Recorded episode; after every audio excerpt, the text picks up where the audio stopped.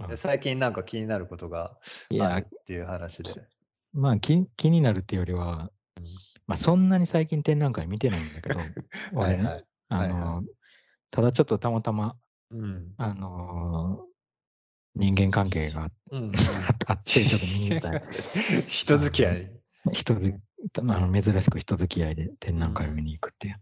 えー、まあ、で珍しいね、も興味もあったんだけど、ううん。知ってる人が何人か、うん、あ参加しのてるの？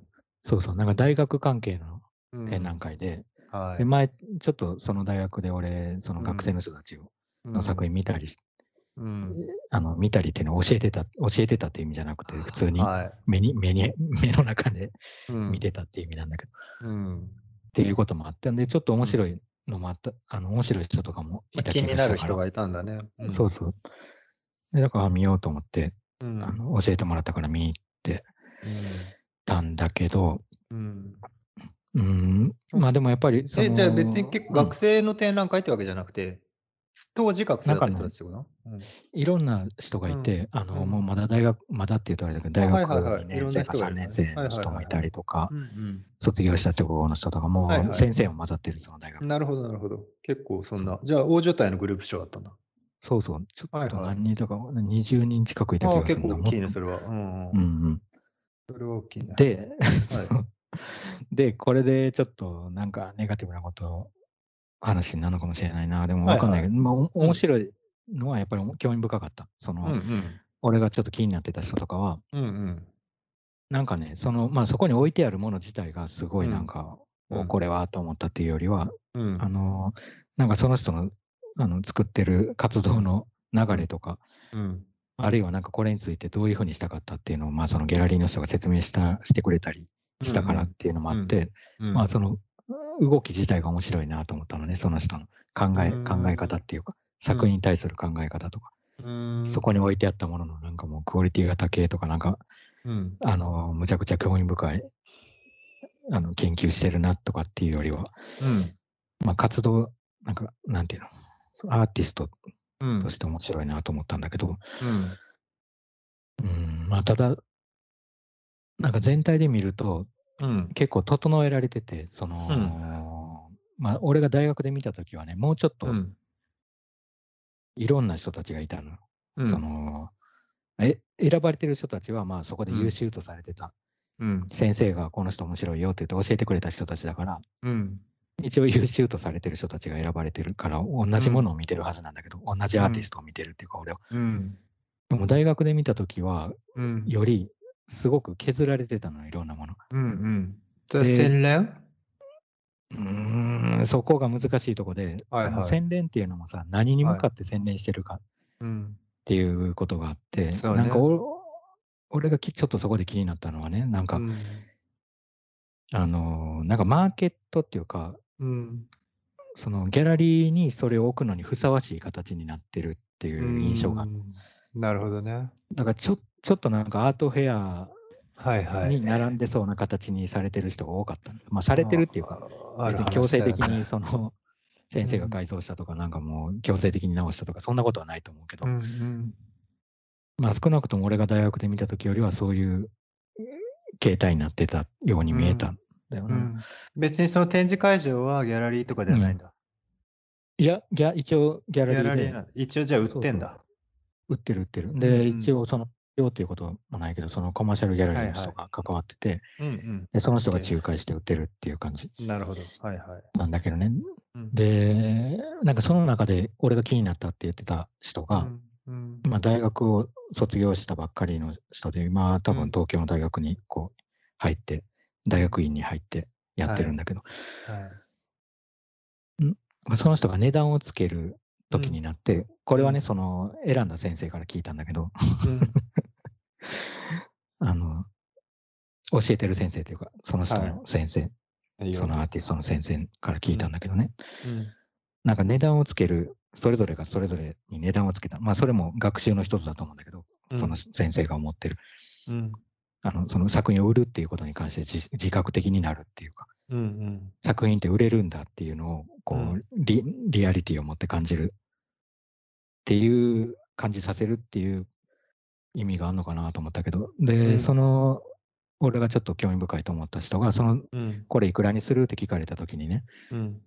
まあ、いその人の作品っていろんな方技術を使ってたの。例えばコンクリートみたいなものが積み上がってるやつとかだったりとか、うん。あの、はがき台のドローイングだとか、うん。まあ、大きさも様々だし、うん。使ってる道具とか技術もいろんなさ、まあ、何種類かの方法で作ってあって、うん。自分が作ってる作品は全部同じ値段にしたいってその人が言ったらしいのね、最初。うん。一つは。で、まあ、そうすると、そのコンクリートで作ったやつとハーキと同じさ値段にしないといけないわけじゃん。うん。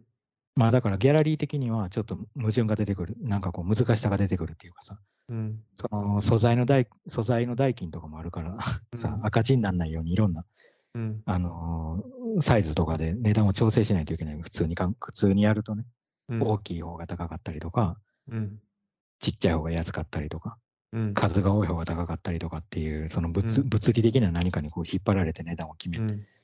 値段が決められたりすることが多いと思うんだけど、うん。絵のサイズとか。うん。でもその人はあえて同じさ同じ値段にしたいって言ったんだよ。うん。でもそれってあえてじゃん、どう考えても。その、うんただのアホでん別に同じ値段でいいっすよみたいな話じゃなくて、うん。何かをその人は意図があってそれを言ったとしか思えないの。俺はね、その意図は直接話してないから聞いてないけどね。うん。なんでそうしたかったのかっていうのは知らんけど、でも意図がないと言えないような設定だと思うから、うん。明らかに考えがあって言ったにもかかわらず、やっぱりそれはちょっと常識的に、まあギャラリーの常識的にちょっとうん。難しいからっていうことで却下されて、うん。値段がまあそれなりにこう、リアル、なんていうの？その素材とか大きさに沿った値段にされたりとか、うん。あるいはその、はがき台のやつをね、うん。ドローイングをね、その、はがきってさ、まあ2、300円で買えるじゃない、はがきとかって。うん。だからその値段にしたいってその人は言ったらしいの、先生に。うん。うん。で、そでそのそれに対して先生は、その2、300円なんかにしたら、うん例えば今、その人のストックとしてね、そのはがきの作品が30枚ある、さ2、30枚あったとして、うん。それ全部一気に買う人が出てくると。で、うんそれでいいのかと。で、それじゃうん困るだろうっていう話になって、普通に、まあ、ちょっと値段忘れたけど、1万円だか数千円だかみたいな、売ってそうなネタになった。うん。でもそれもさ、あの、明らかにバカじゃ、バカなんじゃなくて、うん。いい意識的にさ、300円にしたいって言ってるんじゃい？ない、どう考えても。うん。それは思想じゃん、もう明らかに、そのうん作品に対する、その人のね、そうだね。あの作品を、作品を使ったし、あの、表明っていうかさ。そうだね。で、それをちょっと押さえつけるのって、なんか、結構その全体的に活動をこう弱くしてるような気がして、その人の活動を弱めてるっていうか、薄めてるっていうか、うん。うん。なんかその辺とかもちょっと疑問だったんだよな。だから、まあそういう意味ではなんかそういうちょっと引っかかったところが、えーなんあの感じられたっていうか、あの、うんなんか批判しちゃってるけど、多分。うん。うん。どうなんだろうね、でも。うん、うん、すごいうん。面白い点だとは思うよ。その特にさ、やっぱりさ、その分かりやすい境目があるじゃない、その学生っていうのとさ、それ以外の、そのそれを卒業した後っていうのってさ、うんうんなん、か思ってる以上にすごく大きな差があってさ、やっぱり。うんうん。うん、あの差がいいか悪いかは別としてね、別にあうん。のどっちかっていうと僕は悪いと思ってるけど、そうんのうんうんその差をそんなにつける必要があるかどうかっていうのはちょっと分かんないんだけどただまあ確かに違うものだとは思うんだよ。全然その立場うん。もその社会的状況も違うものだとは僕も思うけど。うーん、まあ難しいね。その作品に関してはそんなに、うんうん。あの今話聞いたのは特にその値段とか、うんうんいわゆるそのまあ社会的な設定の話ね。設定だよね、うんその社会にどういうその箱,、うんうんうん。箱を用意するかって話だと思うんだけど、そうそうそう。中身自体はそんなに印象は変わらなかったの？やってうん。中身、中身もね、なんちょっとはっきりとは、うん。あのー今言った設定と関連付けられてるっていう説明はできないんだけど、うんうん。あのー何かね、うん。えっと、例えばね、あの具体的に言うと、うん。ある作品があって、うん。それがね、そんな丈夫な素材で作られてないから、ちょっと壊れたりするのよ、展示してるなるほど。間とか、あるいはうん。運んでる途中で。まあ、あるそよね。の度に面白いよね。うん。はい。その人は補修するんだけど、うん。その補修が結構うん独特な、うん。あのー別に元に戻すわけじゃなくて、なるほど。そこに継ぎ木のようにまあ別のう、ん。あの新しいなんか形になっていったりとかっていうのを繰り返してるようなことがやりたいうん。作品があったりとか、まあうん。その、その方法だけで作ってるわけじゃないの。その作品はっていう意味だけど、うん。あったりとか、うん。あのーまあ、あるいは彫刻的な何かがあったとしても、それを使ってパフォーマンスしたりとかっていうのが、うん。その人の作品の、まあ、うん。中心っていうか、あの、主なあれなんだけど。ど。なるほど。で、でなんかその全体の活動を見たときに、その値段の話も結構面白く感じられるし、確かに。なんかうん確かに。うんそう、だんんでも、でも、多分その補修していくやつとかもさ、うんギャラリーが売るっていうことを考えると、うんあの結構難しい、ギャラリーの人としては悩ましい状態に突入しちゃう、うんあの作品だとは思う。うん でもやっぱり面白いよね。そあの作品の終わりとかさ、完成とかっていうことに対して、まあ、何か疑問を持つっていうのはもちろんそのこの人に限らずだあの、いろんな人だったりとかいろんな時代で起こっあの考えられてたことだとは思うけど、うん。まあ、結構ある意味なんだろうなす素直にそれに対してうん。割と、あのーなんか嫌味じゃない形でうん。なんかこう創造的に答えてる感じがして、うんまあ好印象だったのねなんかそこで嫌味な感じでさ、なんかうん。なんかアートアートのシシステムに対してなんかちょっとうん。逆転しの何かうん。意地悪な何かをしてやろうみたいなことじゃなくてうん。割とそのその辺が自然に行われていたから まあこの人うんはちょっと面白いんじゃないかって俺は思ったな。うん。これ取り留めもないね。取り留いめもないけど。やいやいや、結構面白いと思うよ、テーマとしてはね、うんやっぱりその、いやー、特にやっぱりその、し社会とか社会人って何なのかっていうのは結構 考えさせられるしね。その実際にその枠組みとしてさ、要するに、やっぱりそうだ学生の段階ってまだなんだかんだ言って、その個人としてのさ、んえー自分で選んで、自分でまあその大学行って、うん。自分のやりたいことをやってるっていう感じだけど、やっぱり社会に入った時に何らかその押し付けられるものが、うん。うん。みんななんか感じていて、まあ、うん。特に日本の社会はそういうところを聞く機会が多いからね、そうなのかなっていう。う。ん。特にまあそういった値段、な値段とかね、パッケージングに関しては。いやもう少なからずさ、絶対にそんな摩擦なんかあるのよ、多分。まああるね、それはあるね。これに関わらず、まあ、どこ行ってもあるね。日本に限らずもそれはそうしだね、どこ行ってもあるね。うん。そうそう。だからそれはもう前提として、多、分、本当は、あの、それ、まあそれを大学で教えるっていうのは難しいかもしれないけど、うんその前、それが前提だっていうのは、なんかちょっと、うん、なんか頭にあってもいいのかなっていう気がしたんだよね。その摩擦が起こるから、それだ、と、いそこはちょっとやめた方がいいよっていう、うん方になんか行くのね、で結構簡単すぎるっていうか。そうだね。なんかね、そうそうだね、その対応自体がどうなのかっていうのが大きいよね。やっぱりその彼がどうか、うん。でも彼はどっちみち考えるでしょ？結局だってどうするかはさ、最終的には。うんうんうんうん。なんかちょっと思い出したのは、例えばその、僕の友人でその、友人の弟がさ、10歳ぐらいでさ、あうん。の、ベジタリアンになるって決めてさ、うんで、やっぱりさ、こう、おと親としてはむちゃくちゃに心配なんだよね。単純うなん。そうん。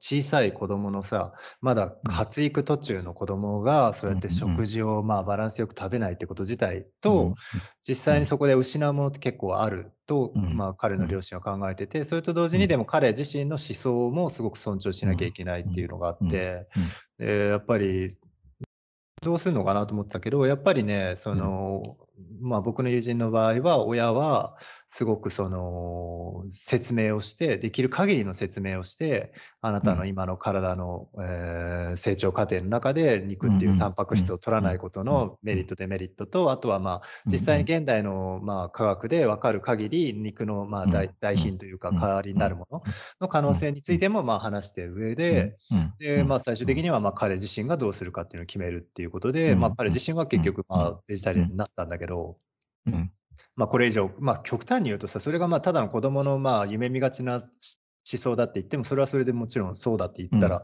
うんだからなんだって感じなんだけど、それが40だろうがうん60だろうがさ、どっちみち別にそれは思想でししかないわけだから、まあ、それいつら、いずれね、変わる必要も、変わる必要というか、変わる可能性もあるとは思うけど。結局彼は別にその、ま、今後この体がね、それ以上大きくなんなくても、もう別にうん。肉は食べたくないっていうことで、まあ、肉は食べないうん。なったんだけど、うん、うん、うん。なんかそれにすごい近いかなと思うよね。そのやっぱうん。指導者側とか、その社会側うん、がどういううん、風な可能うん。性を提示して、どういううん、うにそうん、の選うん。択肢として残してあげるかっていうか、うん、うん、うそん。こがすごい、ま、分かる。すごい普通のこと言ってるけど、うんうん、うん。大事かなとは思うね、やっぱり。うんうん。いや、うん、それをどれうん。だけさ、並べられるかっていうのってさ、そのそうだね。選択を、うんうあん。の、選択の幅があるっていううんうん。こととか、あるいは、まあ、自分が言ってること以外にも選択うん。肢は多分ある。うんあうん。る可能性がけうん。結構高いと。っていうこと。を多分言うしかないんだけど。そうだよね。でも、確かにうん。選択の幅っていうのはすごい肝だようんね。ポイントになるね。うん。だから結構ね。急ぐとやっうん。ぱりそれができなくなるっていうかさ。そうだね。その即戦力としての、あの、ん。コマーシャルギャラリーでの即戦力としてのアーうんティストをうって送り出ね。そうとすると、やっぱり、そういううん。さっき言ったみたいな対応になるっていうのは、あ、うん。まあ、そうなるわなっていううん。ところはあるよね。うん。なんだろうな、その時間をかけるっていう。うーん、時間をいかける。や、時間だよな、でも。いや、でも時間をかけるっていうのもすごく大事だけど、そのさ、うん。根本的にそのさ、ゴールがさ、他人によってうん。設定されてるっていうのが問題だと思うんだよね、やっぱりその、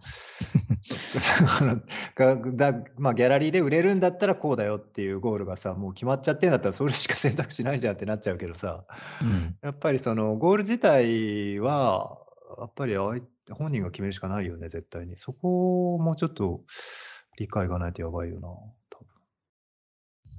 そうだねうん。そうだね。で、多分同じなんていうの、あの、その同じさ、うん。枠じゃん、それって。例えばそのコマーシャルギャラリーでうん。展示して、コマーシャルギャラリーで売るにはってうん。いう枠の中に、それに向いてない。人たちも、うん、そうだね。その型の中に入れられちゃうと、まあ、それですごく生きてくる人たちももちろんいると思うんだけど、うんうん、その、はいはい、そうだね。向いてる人もいると思うし、実際、はいはい。あの、もうすぐそこにあってもおかしくないような感じの人うも。で、実際それを。求める人もいるしね。あの、生徒さんに。よっては、そう。して欲しいプロデュースして欲そうそう。しいっていう人も多いし。うん。だからそれが向いてる人もいるし、向いてない人もうん。いてうん。だから向いてない人はどうするんだっていう時に、やっぱり、うん。なんかそうあの、そうじゃなくてもいいっていううん。希望っていうかさ、うん。そうじゃなくてもいい希望って結構なんか大きな希望だからさ。いや、それはほんとにでかいよ。うん。うん。そうじゃなくてもいい希望にしか欠けてないじゃん、ほとんど。そうだね。なんとなんかさ、そっうん。ちしかちょっと、そっちにしか行きたくないっていううん。気分の方が理解できるからうん。まあまあ、なんか大変な人には大変だろうなと思ったんだよね。うーん。社会人か、社会人な。何？社会人ね、なんかアーティストって何なんだろう、なんか、いやうん。すごくさ、あうん。の、いやなんかこれ俺がおかちょっとうん。俺の意識がちょっとうん。変だおかしいのかもしれないけどね、あうん。のなんか俺そんなになんかこう、アーティストうん。の友達がいうん。なくて、少ない、すごく。で、うん。あの、にもかかわらず、例えばうん。なんか、あそのアーティストの、うん。同世代のアーティストの人たちが集まっうん。て企画したグループ展とかに自分のうん。作品を出すと出すような機会が、うん。まあ、あったとしてうん。で、その時になんかうん。感じるのがさうん。なんか あ、これ、なんか社会人っていうか、うん。あの、なんかプロのアーティストのうん。人たちなんだって。うん。ちょっとわけわかんないな。うあの、わけん。わかんないんだけどうん。なんかその中で俺って何なんだろうなって思う時が結構、うん。あの、前にあってうん。あの、なんか今からプロねって、なんかうん。思うタイミングがさ、うん。案外ないじゃん。ないないって俺は思ってるんだないと思ってたうん。んだけど、うん。よし、これからプロだぞっていううん。別になんかそういう就職みたいな、これからは、うあん。のアートっていう会社に就職うん。するぞっていうようなことがなかったから、うん。いうような意識がなかったからね。うん。なんか、その結構アートの会社に就職したような感じの、うん。あの、考えとかを、考えっていうか、まあ雰囲気なのかな、ね、それが何なのかわかんないんだけど、うん。何かそういうものを感じるっていうことがあったんだよな。で、それうんが、なんかね、まあ、まあ、だから友達が少ないんだよっていう話でもないんだけどさ。うん。シュンとなっちゃったよ。シュンとなっちゃった。シュンとなっちゃったね。なんかね、今日たまたまね、僕その話してたんだよ。その、本当にね、たまたまでね、嫌なんだけどね、なんか本当にたまたま今日ね、うんあんましね、あんまし、あんまし面白くないし、あんましいい話でもないんだけどね、たまたま今日ね、うん若い人から作品見てほしいって言われて、で、なんかね、そういう機会だったんだよ、今日ちょっとだけ、数時間だけあって、で、まあオンラインだったんだけど、で、それで、あの、まあ僕なんかが言えることあんまないんだけど、一応うん。まあその言える限りのことを一応、えーまあなんつうかその僕がっていうよりまあお世話になって人の紹介ではあったから一応僕もできる限りしようと思って一応できる限りのことを言っただけなんだけど、うん。あのなんかね最終的にその話になって、それが結局ね、僕こんな話して何だったんだろうってちょっと考えちゃってたところに今の話だったから、うん。ちょっといろんないろんな気持ちがちょっとモヤモヤっとしてるんだけど、ちょっととりあえず言うと、うん。最終的に僕が言った発言としては、それがいいかどうかはは置いといて、とりあえず僕が言ったのは、まあ、うん。いろいろあると思いますけど、最終的にその作家としてやっていくとか、まあ、少なくとも自分も作家としてうん認めてやっていく上では、自分っていう個人のことを考えなきゃいけない。で、その自分やっぱり自分と向き合っていくためには、その最終的にはやっぱり、その、自分っていう個人と向き合うためには、やっぱりそこで照らし合わせになる社会っていうものも見つめていかなければいけないと思いますっていう話をしてたのね、僕の中でうん。で、その、だ別にもちろんだから社会派がいいとか、例えば個人的なその独創性がいいとか、そういう話じゃなくって、それらは対になっていて、でも僕個人的な考えでは最終的に、え見つめる先は個人、自分自身だと思ってます。ただ、それを見つめるためには絶対に社会っていうのが必要になると思いますっていう話をしてたの、うん。僕の中では。うん。で、うん。そうした時に、やっぱりそれが、その、若い方だったから、まあ20代の前半ぐらいか。忘れた。最初多分ピン、そこまでピンとこなかったのかもしれないけど、そそれこそあの大学卒業してっていうぐらいの人で、うん。うん。ばっかりっていうぐらいの人で、で、うん。社会に対して、うん。なんか、あの、できることをするんですか？みたいな感じの話になったんだよね、ちょっと。で、うんで、僕がその後に説明として付け加えたのが、多分あっちに、うん。まあ今は分かんなくていいと思うんですけどっていう話で、うん。してたのが、その、うん。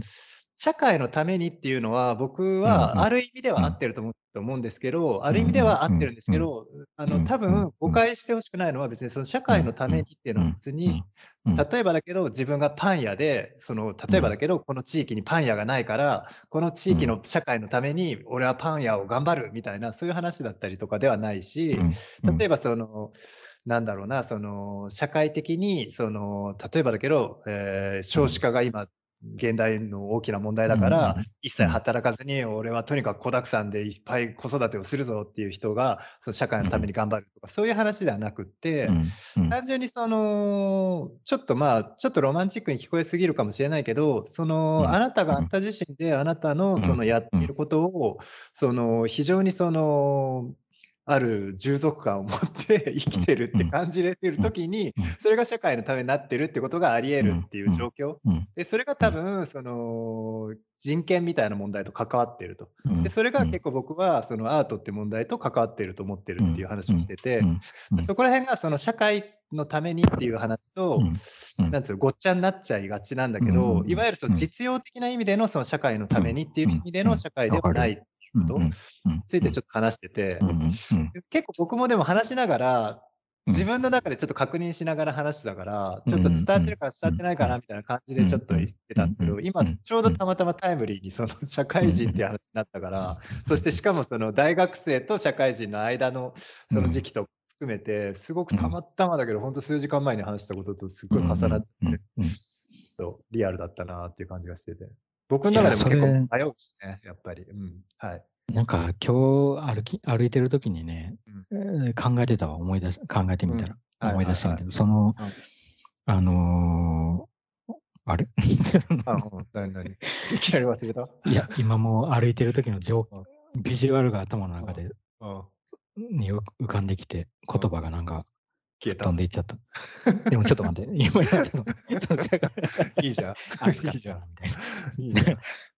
なんかね、うんあ、そうだそうだ。だからその社会の、うん社会のためみたいなうんさ、うんあのー、ちょっと待って、なんだか本当に忘れちゃったな。うんうんちょうど考えてたんだよ、でも。で携帯にメモったぐらい考えてたんだけど、社会人としてみたいな社会？社会人としてっていうものだし、なんか責任みたいなこととか、はいはい、責任ね。あはいはい。のーなんかね、あの、まあ、ちょっとこれ散歩の時の話と違う時に考えてた話だから、あの、また散歩の時の話はまたちょっとこの後にするけど、うん責任の話でちょっと思い出したのがね、最近ちょっとある知り合いの人とうんやりとりしてて、はい。あやりとりっていうか、あのー会話っていうか、はい。あのやりとりしてた時に、うん。その自分はその毎日会社に行って、うん。で、まあ、その子供とかもいないし、うん。で、なんか好きな、別にそんな大好きな仕事をしてるわけでもないし、うん。なんかこの意味や、自分の存在って意味あんのかなみたいなことをうん。その人が言ってききてね。うん。いや、でも俺は別にその、まあ存在してること、なんていうのかな。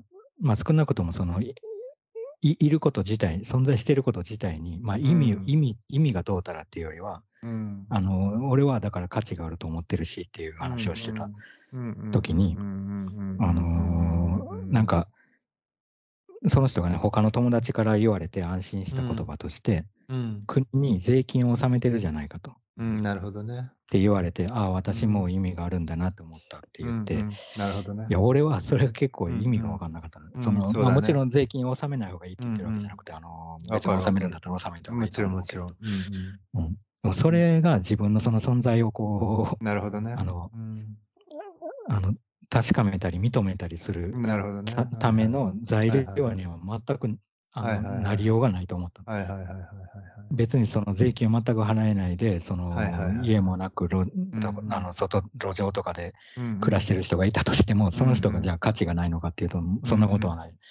全然そんなことはないし、そうだね。その意味がいあの存在に意味がないのかとかっていう話にも全然なっていかないじゃない。うん。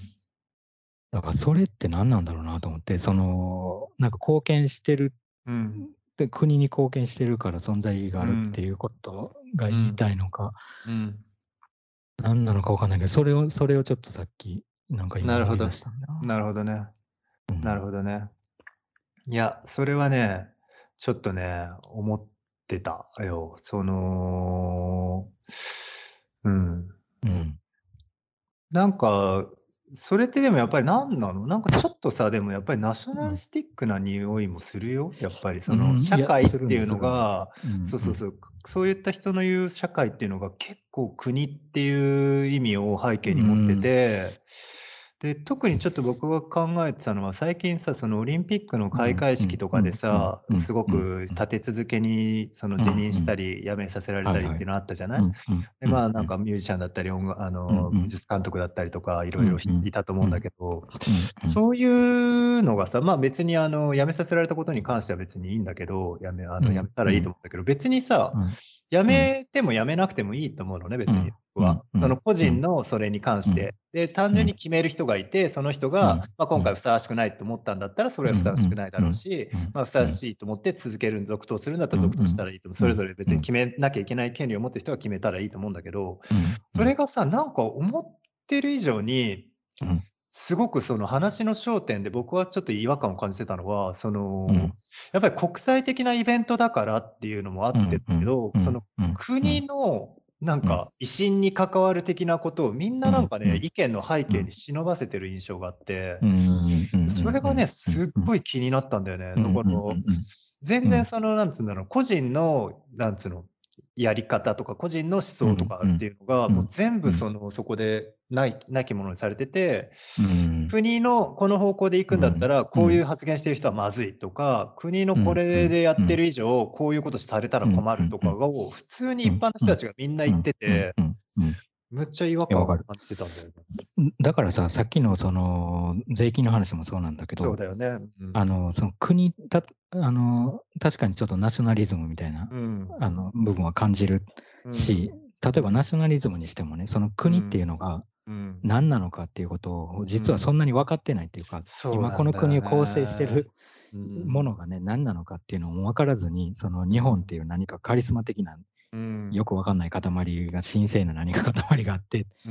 ていうん話じゃないじゃん、本当は。こうの国のん。政治が。まあ、うん。国っていうのはあるのは確かだからね、うそのん。国境があって、そうだね。ここまで、ここうん。までが日本っていう意味では国はあるうん。し、うその日本ん。に住んでて国籍があってっていうう意味ん。での国民っていう設定はわかるんだけど、ね。うん。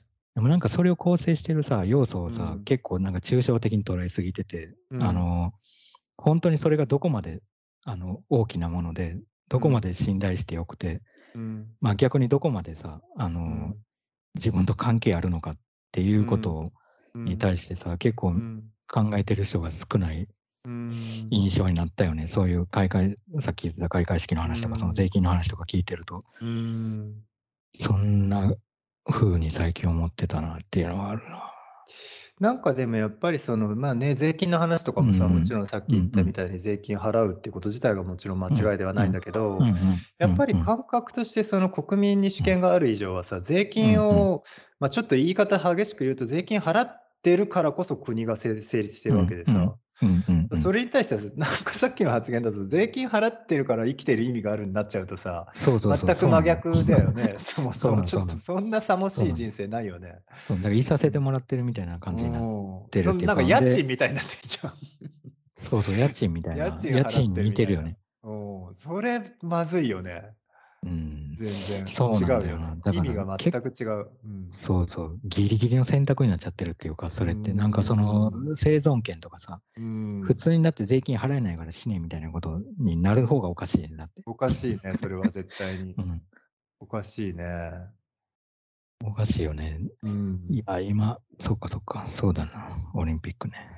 うん。いや、まあ難しいところだけど、そうだね、家賃払って、家賃払えなくなったら死みたいな感じに考えてると、全く根本的に違うう問題になっちゃう。ん。いや、もちろんそうだし、その家だってさ、家うん。賃払って借りてる家があったとしても、うん。その家イコール自分じゃないから、そうだね。その、例えば家賃払えなくなって家を追い出されても、別に、うん。あの、そこで家が、自分としての家がなくなったからもう、自分が消えちゃったみたいなことにはならないもんね。ただうん。単にそこで家を失ったから次どうに、どうしようかっていうだけのうん。うん。ことを考えればいいだけっていう気がすうるけど。ん。そうだね。何なんだろうなと思ったな。うーん、まあでもやっぱり、あの、なんて言うんだろう、教育は大きいんじゃないすごい普通のこと言ってあれだけど、教う育は大きいん。っていうか、だからやっぱり知らないと、思えん。ないっていうか、だから、うん。なんだろう、例えば極端に言って、その、なんだろう、うあの、地球で海を渡ろうとしたら、すそうん。うん。の、水が全部流れてて、あの、うん。死んじゃうよとかさ、例えば言われてうん。育ったらうん。さ、まあそんなうん。ん言ったら僕もそういうとこあるだもちろん誰もがそういうところさ、知らないことなんてあるし、わかんなういことあるん。うん。けど、でもうん。なんつうんだろう、もうちょっとそのなんだろう、少なくともその自分が生きてていいって思えるような教育はした方がいいよね、少なくとも。うんん。うーん、そうだよな。そんななんか家賃払わなきゃ 死んでくださいっていうような。教育はまずいだろう、少なくとも。ほんとにだから何かをクリアしないと、うん。失格みたいなさ、その、何かこの基準が何個かあって、そのどれかを何個かクリアしてかえ、してないとうん。あの、失格になるよみたいなあことだと、なんかね、向かってる方向が結構なんかこう単純になっちゃうっていうかさ。そうだよね、難しい。なんか絶対いやこういう議論でさ、言うとさ、うんうん。絶対にじゃうん。あなんだ、働かなくていいのかとかさ、じゃあなんだうん。税金払わなくていいのかとかってうん、なっちゃうけど、うん、うん、そうじゃないじゃん、うん、当たり前だけどね。うん、うん。うん、いや、しかもさ、うん。働かなくてもいい、税金払わなくてもいいっていうのも。実際は例えば、ま、税金を払った方がいいかもしれないし、うん。働いた方がいいかもしれないけど。その可能性もあるっていううん、ことも。重要なんだよ。その、働かなくていい可能。性もあるし、うん。税金払わなくてもいい可能性うん。もあるっていう。そう。実際はもちろんこのシステム上さ、払わないと。あの、払った方が、うん。あの、スムーズなことが多いし、うん。あの、払わない方が善ってことうん。はないにせよ、うん、そうね。なんかね、選択肢として、うん。一応こう、ま、自由ってそういうものだと思うん、思ったけど、そうだね。何してもいいよっていうのが自由というよりは、何しうん。これをしてもいい可能うん。性があるっていうものが。一応こう、うん。棚の上に並んでて、で、そ。の中でさ、いろんな条件でできないこととか、うん。まあ、げできないこととか、うん。なかなか難しいこととかっていうこう差が出てくるだけであって、うん。最初からそれが隠された状態で、なんか2個ぐらいしか選択肢がこう机の上に載ってないっていうのは、うん。やっぱり結構卑怯な状態っいや、それはほんとていうか、そうだね。なんか、うん、うん。そうだね、ほんとに。だと思うな。うん。そうだ。そうだそうだ。だから、うん。いや、何なんだろうなってそれ考えてたんだけど、うん。なんかもっとさ、だから、あの、ある意味さ、だから批評していいっていうかさ、国うん。のやり口とかうん。もそうだけど、まあもちろんうん。別にあの叩けばいいとかっていう問題じゃなくうんうて、ん。それがどういうことなのかっていうのをもっと分析してよいというかさ、うん。なんかまるでそれがダメなかのようにさ、なんか、うん。なんかなんでこのくその国の、この国全体が決めたことに対してうんうん。批判的なことを言うんだよ、非国民非国民かみたいな感じにはいはい、被告なね。るようなうん。状態、ま、なんか状況も時々うん。見るけど、はいはい。うん。なんか分析自体は別になんか否定でも肯定でもなくて、うん。まあ、それが何なのかっていうことを考えるうん。前提前提の問題だからさ、うん。前提さえも、あの、ないってちょっとうん。わけわかんないと思ってて、うん。で、それとさ、展覧会を見た時のね、そうん。の、結構なんかみんな、あの、最近何々見ましたみたいな感じのうん。話を人の話を聞いていると、うん。なんか、ひそういう風に分析とか批評したらダメなんじゃないかって思うぐらいに、うん。ある意味肯定的なのよ、すごく。うーん。こあの、例えばこの前さ、うん。ちょっとうん。話したうん。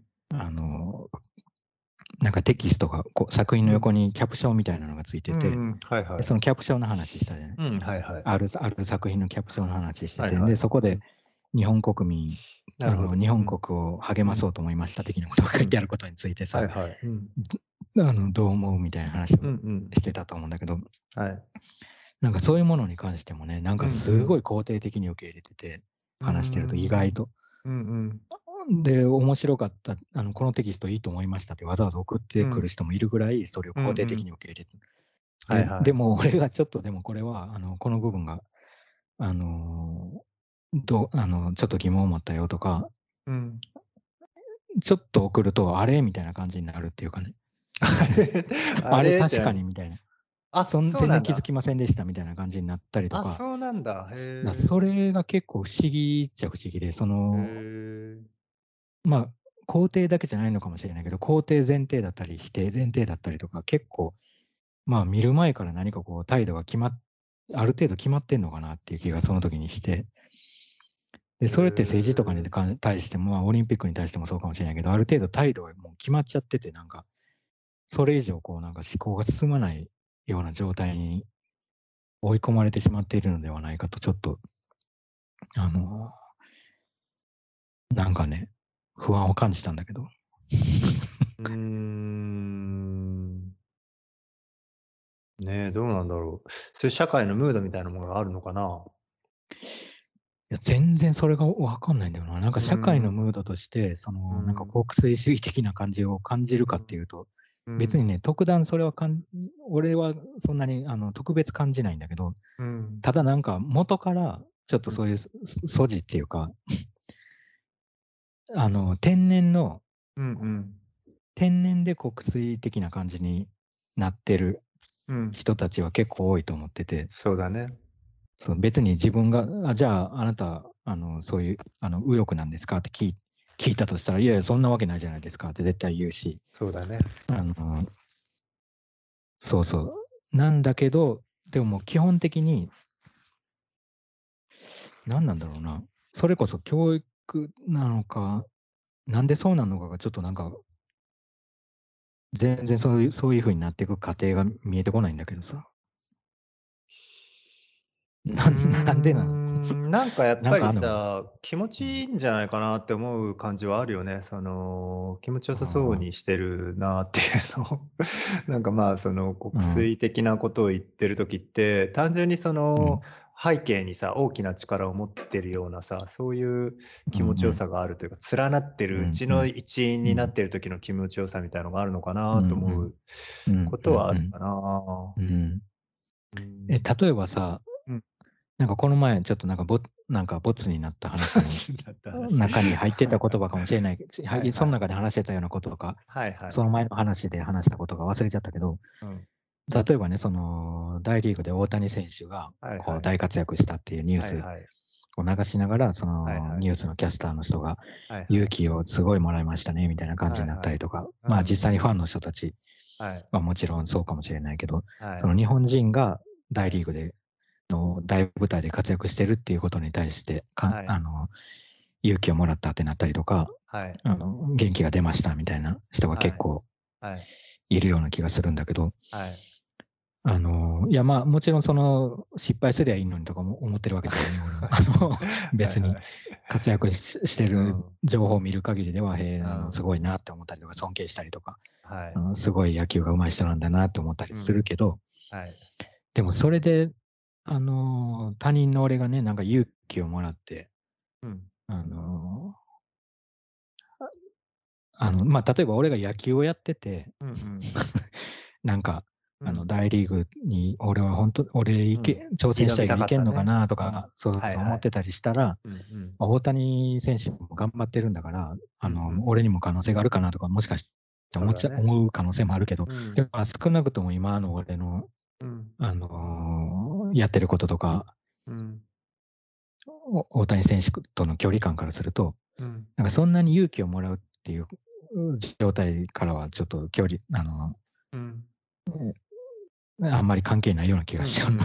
うん。うんはい。で、それってね、なんか大谷選手、やっぱり、まあ、その元気が出るっていう状態ってさ、大谷選手うん。個人っていう,、っていうのもあると思うけど、それと同時にさ、まあ、日本人がという、うん。その日本の代表としてみたいな部分うん。もきっと、まあ、オリンピックもそうかもしれないけど、うん。そういうのがあって、うん。まあ、別にそこでさ、あのーイタリア人の選手が活躍したとか、韓国人の選手が活躍したとかさ、うん。モンゴル人の選手が活躍したってなっても、うん。まあみんな何も思わないわけじゃん。勇気ももらわないじゃうん。ん。もらえないんでしょ、多分。うん。日本人の大谷じゃないと。ダメってことじゃない？そのニュースが決定的、徹底的にそれが流れてるってこと。うん。だからなんかね、それと、まあそれが別にあのイコール国粋主義じゃねえかとか思うわけじゃないんだけど、うん。なんか、あのーなんか同一視し、なんか重ね、重ねちゃうっていうか、あの人種が一緒だから、うん。自分、自分と何か重なってるところがあるっていう幻想なのか、何なのか分かんないけど、そういう設定になっちゃうっていうことが、うん。その、勇気が出るみたいなところにつながるのかなっていう気がした。うーん、そうだね。その、まあ、その選手がどうこうっていうのを以前に、そのやっぱり報道の仕方として違和感があるとかさ、そうんうの、ん。それ、そういうのもあるよね。多分。そのメディアとしてさ、うんうん。なんつうの、ただただ別にさ、それで、ああ、えーその選手が何点取りましたとかね、ホームラン何本打ちましたとか言うんだったら、まださ、情報として意味わかるけどうんうんうん、それに対して、ねえ、勇気づけられましたよねみたいな感じでさ、言われるとさ、やっぱりその方向性の定め方にちょっと違和感があるというか。まあそうだね。そそれに、それそうだし、ちょっとうん。なんか自虐的にさえ感じるっていうかさ、逆、あの、自虐っていうのはまあ自意識過剰だから、あの自意識過剰から起こるような、とつながってるような状況だとも思うんだけど、うん。その、あの日本、まあ、もうはっきりと言ってしまうと、日本のちょっとしょぼい野球に界に比べると、もっと大規模ですごい大リーグの中でそういうことなのか。うん。活躍してる、このしょぼい日本から出ていった大谷選手が、うん。すげえみたいな、あなんかこの地獄からで。出ていった、地獄から天国に出ていった人みたいな。まあ、あるいはあるいは逆かも、逆の可能性もあるから、うん天国から地獄に挑戦しに行った英。雄みたいなああ、はいはいはいはい。部分もあんのかもしれないね、そういう設定とああ、しては。なるほどね。まあ何なんだろうな、なんか確かに出る、入るっていうすさ、その状況がさ、日本だとさ、うん。この国の形状からしてもさ、うん。結構はっきりとしてるじゃん。そうだね。陸続きじゃないからね。そうそうそう。国から出るのも入るのもはっきりしてるし、うん。外国人、あの国内のうん。日本人っていうのもはっきりしてるしさ、まあ割とはっきりは、あの、言葉上も分けられたりもするし、うん。うん。そうだね。まあだから、そういうことなのかな、海を渡るっていうさ、なんか遣唐使的な、遣隋使か遣唐使か、うん。なんかその状態、その、そういう状況に対する、うん。なんか if みたいな。うーん、あると思うよ。よすなんか面白いなとは思うよね。うん。なんか例えばその、なんつうの、海外って言うじゃん。海外ってさ、うん。いうくくりってすごいなと思うんだよね。あすごいと思うよ。なんか国外っていうのと海外っていうのが同じ意味で使われてるっていうのがなかなかないよなとは思うよね、やっぱり。まあ、この形じゃないとなかったようん。ね。日本の形じゃないとうん。絶対にありえなかったし、なんかそこういうシステムじゃないと。うんそうだね、システムもあると思う。やっぱり島国のね、国って世界にも他にあるとは思うけど、やっぱりここまではっきりと、なんていうんだ、その、なんなんだろうね、これは。まあ、いろんな文化圏の狭間で生きてる その島国のせいっていうのもあると思うけど、うんうん独特だと思う、やっぱり。その海外感っていううんうん海外と国内っていう、そのその2つっていうのがそうだと思う。すごく面白い。まあ多分だから歴史的にもさ、うん。まあ日本って、その、まあ最近は経済的には、うん。あの、なんかトップクラスの国っていう設定になってるけど、うん。そうなのか。まあ昔っていうかさ、うん。中世ぐらいまではさ、まあはい。いつ、あの外あの日本以外の大国にさ押しつぶされるか分かんないような状況のまま、うん。ずーっとやってきながら、うん。まあ割と多少ビクビクしながら、うんまあとはいえその大国との間には他の国が挟まってるとかさ、うん。